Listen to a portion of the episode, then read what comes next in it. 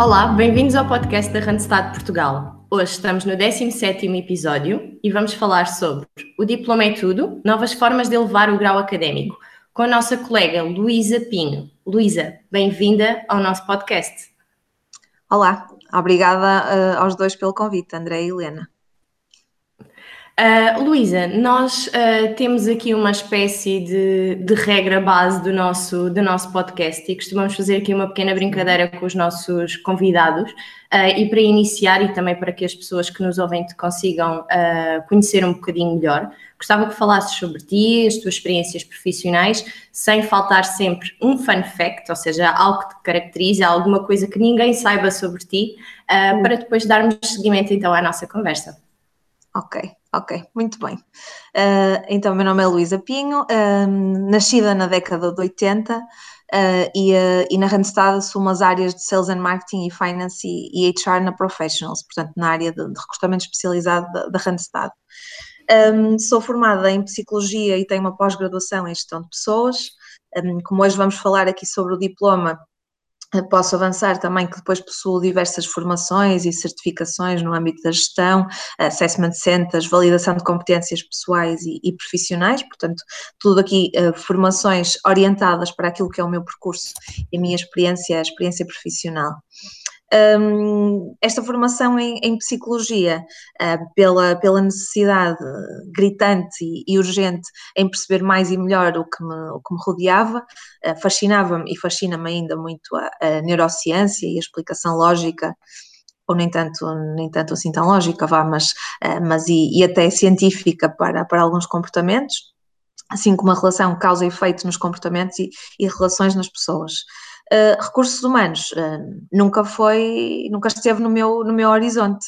Uh, aliás, quando estou a meio da faculdade e vítima de, de um processo de headhunting para mudar de emprego, o meu primeiro contacto com o Executive Search, na realidade, teria uns 19, 20 anos, um, a diretora de recursos humanos de uma cadeia de lojas onde estava a trabalhar no momento em que me despedi, uh, disse-me, Luísa, uh, não te despeças, não saias, uh, estás a estudar psicologia, vejo um futuro para, aqui, para ti aqui na empresa, a representares o Norte como uma figura de recursos humanos.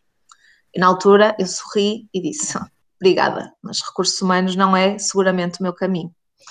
E bem, aqui estou eu. Uh, conto já com 14 anos de experiência na, nos recursos humanos, mais concretamente em consultoria de, de RH uh, e no âmbito do, do recrutamento especializado diria que, diria que afinal esta é, é a minha praia, sempre foi o que gostei de fazer, conhecer novas realidades profissionais uh, e no fundo um, que aquilo que eu faço uh, é tentar identificar no mercado profissionais que façam match com as necessidades das empresas a nível de, de recurso humano um, e, oh, e também o oposto, não é? conhecer perfis e conhecer profissionais que estejam ativos no mercado numa, numa, busca, numa busca de uma nova colocação, de um novo desafio uh, e encontrar para eles o desafio ou a colocação que seja mais, mais, mais suitable, não é? Que faça efetivamente o, o match. Um, é, é, sem dúvida um, a área mais, mais prazerosa. Uh, há quem diga, ui, consultoria há 14 anos, como é que isso é possível? Eu não imagino outra realidade que não, que não seja essa, portanto. Uh, falando assim rapidamente sobre, sobre mim, seriam estes, uhum. estes os pontos que eu colocaria. Ok. E um fun fact, consideras que esse fosse o teu fun fact ou, ou existe eu mais acho... alguma coisa que nós, que nós possamos eu... ficar a saber? Ora bem, existe muita coisa. Agora, este podcast eu sei que tem imenso sucesso e está imensa gente a ouvir. Uh, deixaria para mais tarde, mas agora, uh, neste âmbito um pouco mais profissional, eu diria este, que foi a minha rejeição uh, completa e absurda na altura aos recursos humanos, porque teria sido, sem dúvida, uma experiência muito, muito interessante. Muito bem. Luís, então, dentro do tema de hoje, eu pedi para falares um pouco com maior detalhe sobre o teu percurso académico e principais aprendizagens ao longo da, da jornada. Enfim, o porquê das tuas seleções, de cursos, as, as aprendizagens e se calhar aquilo que possa ter ficado um pouco mais aquém ou expectativas um bocado fraudadas dentro do teu percurso académico. Queres comentar connosco? Sim, olha, um, eu, a, a, formação, a formação na altura em, em psicologia, um, eu diria que se fosse hoje faria, faria diferente, teria, calhar teria ido mais às aulas, teria aproveitado um pouco mais, um, porque acho que, hum, que, na altura ainda era, ainda era muito miúda e pensava que bastava, bastava estudar na altura para as frequências e tinha toda a informação, mas não, a faculdade um, e, e, as formações não são isso, são muito mais do que isso, são contacto com os pares, um, com, com os professores, com as experiências e, portanto, eu diria que na faculdade hum, esse ponto ficou-me ficou a faltar. Portanto, concluí com sucesso, mas uh, a saber, à data de hoje, que ficou ali uma fatia por, uh, por explorar e, para mim, a fatia mais, mais interessante. Um, depois, derivado daquilo que foi vindo a ser o meu o meu percurso profissional, portanto, como eu referi, sempre na área dos recursos humanos. Um, fui sentindo a necessidade de fazer algumas especializações nesse, nesse âmbito. Pós-graduação em gestão de pessoas, onde efetivamente toquei aqui várias áreas uh, de, que até podem não estar completamente associadas depois ao meu dia a dia em consultoria, mas que me ajudam na validação de determinados perfis, a entrar um pouco mais a fundo no mundo, no mundo do desenvolvimento de recursos humanos, um, e depois para a validação de competências, porque no momento de uma entrevista, nós conseguimos assegurar que aquele é o melhor asset para, para, para o projeto do nosso cliente, numa entrevista às vezes é muito curto. E, portanto, o que, o que eu tenho vindo a fazer, e faço de uma forma muito contínua nestes últimos anos, é uh, encontrar ferramentas e metodologias que me ajudem a, a minimizar uh, o, um, o, o, impacto ou o risco, o possível risco de, de, uma, de uma seleção que não seja a mais, a mais adequada, quer para o projeto cliente, quer para o próprio candidato, uh, que por vezes pode estar a entrar num projeto que não seja uh, o projeto que lhe vai fazer mais, mais feliz ou que lhe dará o, uh, o percurso, o crescimento que ele, que ele ambiciona. Portanto, tenho tentado colmatar essas. Essas questões com, com diversas, diversas formações, escolhidas de forma muito cirúrgica, uh, e depois ouço, ouço imenso, né? podcasts também, uh, leio, leio muito um, ehm, para, para tentar, tentar estar, estar atualizada.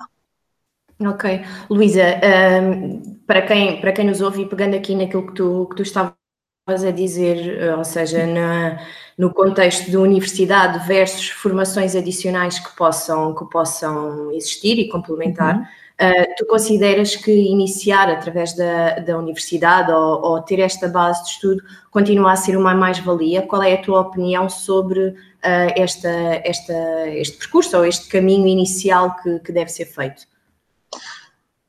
Uh, eu diria que, antes de mais, um, importa fazermos sempre a distinção funcional. É? Se estamos a falar de, de qual, qual, é que é a nossa ambição em termos, em termos de funções, porque por vezes uh, um curso técnico pode se sobrepor a um curso na, na faculdade. Um, mas, mas eu diria que um, em termos gerais, a universidade, enquanto contributo para o crescimento pessoal e profissional das pessoas, é sempre uma, uma mais-valia.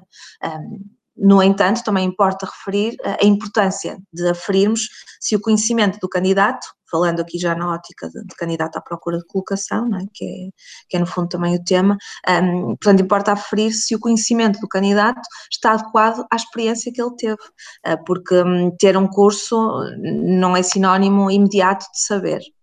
Portanto, se falarmos de um candidato que tem uma boa formação, mas que, entretanto, tem um déficit a nível de comunicação, oral e escrita, eh, aí o curso, ou o diploma, ou a especialização não vai apresentar qualquer valor acrescentado, não vai diferenciar.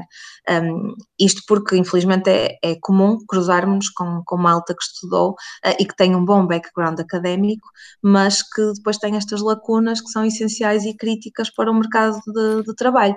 Portanto, eu diria que sim, a universidade é sempre um, um bom contributo, um, mas há outras questões um, que se acabam por, por sobrepor à mesma. Portanto, é sempre o ponto de interrogação que fica nesta, nesta área, não é? Olha, Luís, então e que mais opções, uh, do teu ponto de vista, achas que podem potenciar o currículo de uma, de uma pessoa, de uma forma geral, sendo já colaborador ou candidato? Uh, achas que são cursos, são workshops ou, ou então é, é mais experiência profissional? Uhum. Bem, mais uma vez, uh, fazendo aqui a distinção entre aquilo que é um perfil sénior ou um perfil, um perfil júnior, não é? Porque acaba por ser diferente. Mas assumindo que falamos de um recém-licenciado, um perfil mais júnior à procura de, de, de uma colocação, um, e eu diria sempre que a, experiência concreta que permite identificar competências em ações é sempre mais valorizada em todos os momentos. Portanto, diria que, que, é, que é a experiência profissional. Um, ou até uh, indo para outro campo, mas que nos permite também enumerar competências uh, pessoais, uh, como experiências de voluntariado, de viagens sabáticas, que, que, nos tiram da zona de conforto, ou experiência profissional, ainda que num, num âmbito fora daquele que estamos, que estamos a contratar, um, têm também a sua relevância, ou seja, perceber se aquele perfil aquele candidato já se deparou com situações que determinam por si o exercício de, de determinada, determinada competência.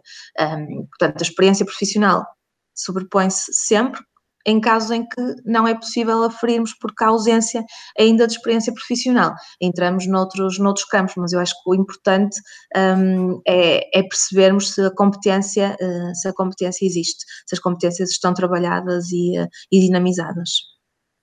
E para essas pessoas que efetivamente não têm tanta experiência profissional ou não têm experiência profissional e que acabam agora a sua formação, uh, que conselhos darias, uh, se eventualmente alguém nos estiver a ouvir, que conselhos conseguirias dar neste momento para que conseguissem de alguma forma potenciar aqui uh, algo em si ou, ou, no, seu, no seu currículo para, para serem selecionados no mercado de trabalho, para a entrada no mercado de trabalho?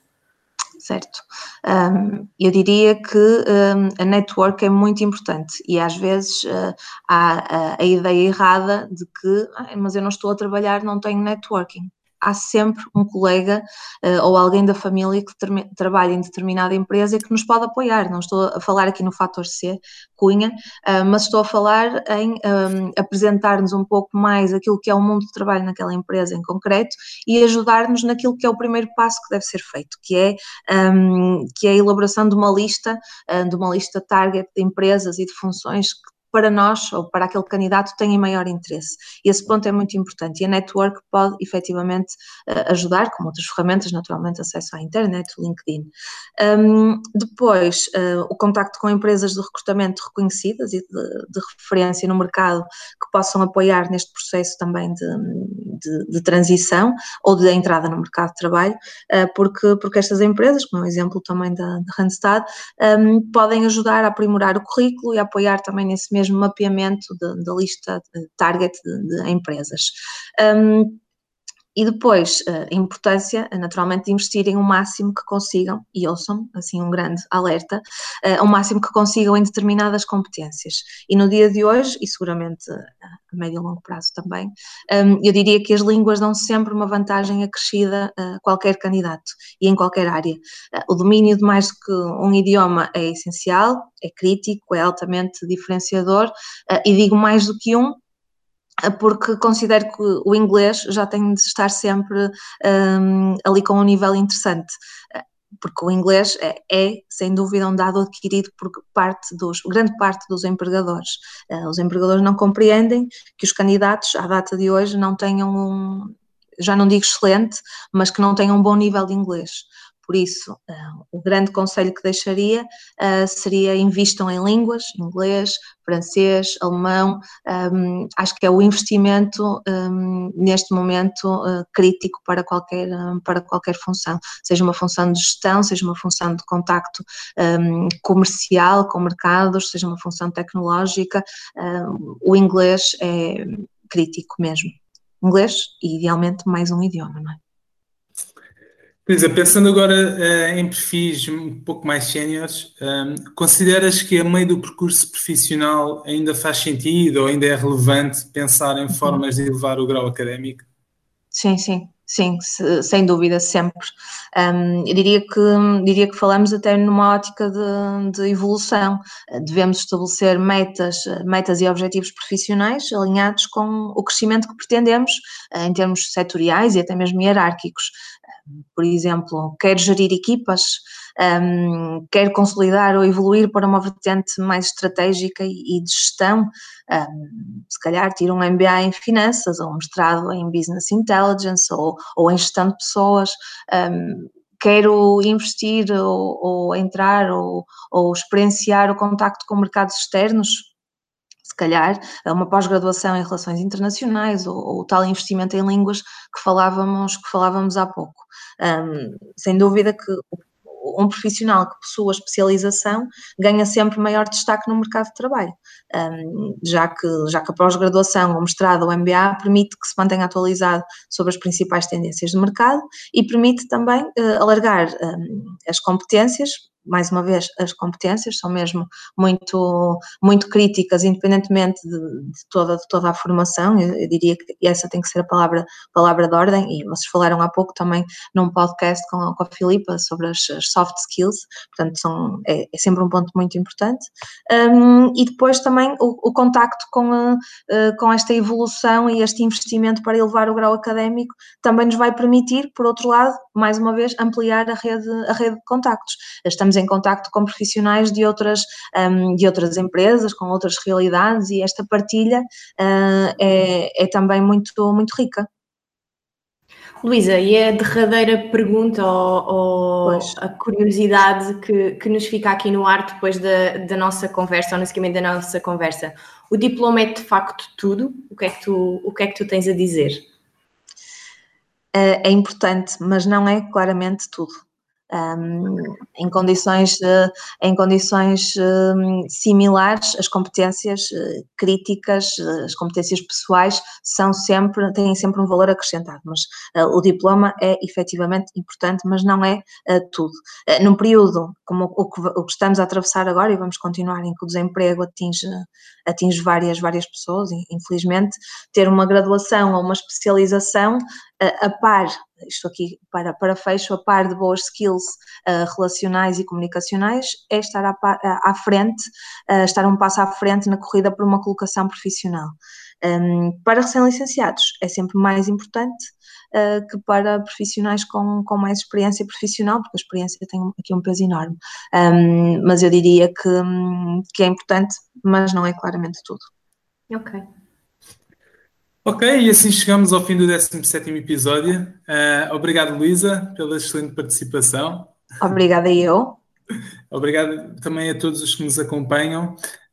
Um, bem, resta-nos então uh, agradecer e que, e, que, e que continuar a acompanhar as nossas redes sociais da Randstad Portugal e também que estejam atentos à novidade no WhatsApp do Everyday Hero com dicas semanais. Portanto, vejam no nosso site e inscrevam-se para receber novidades e até para a semana.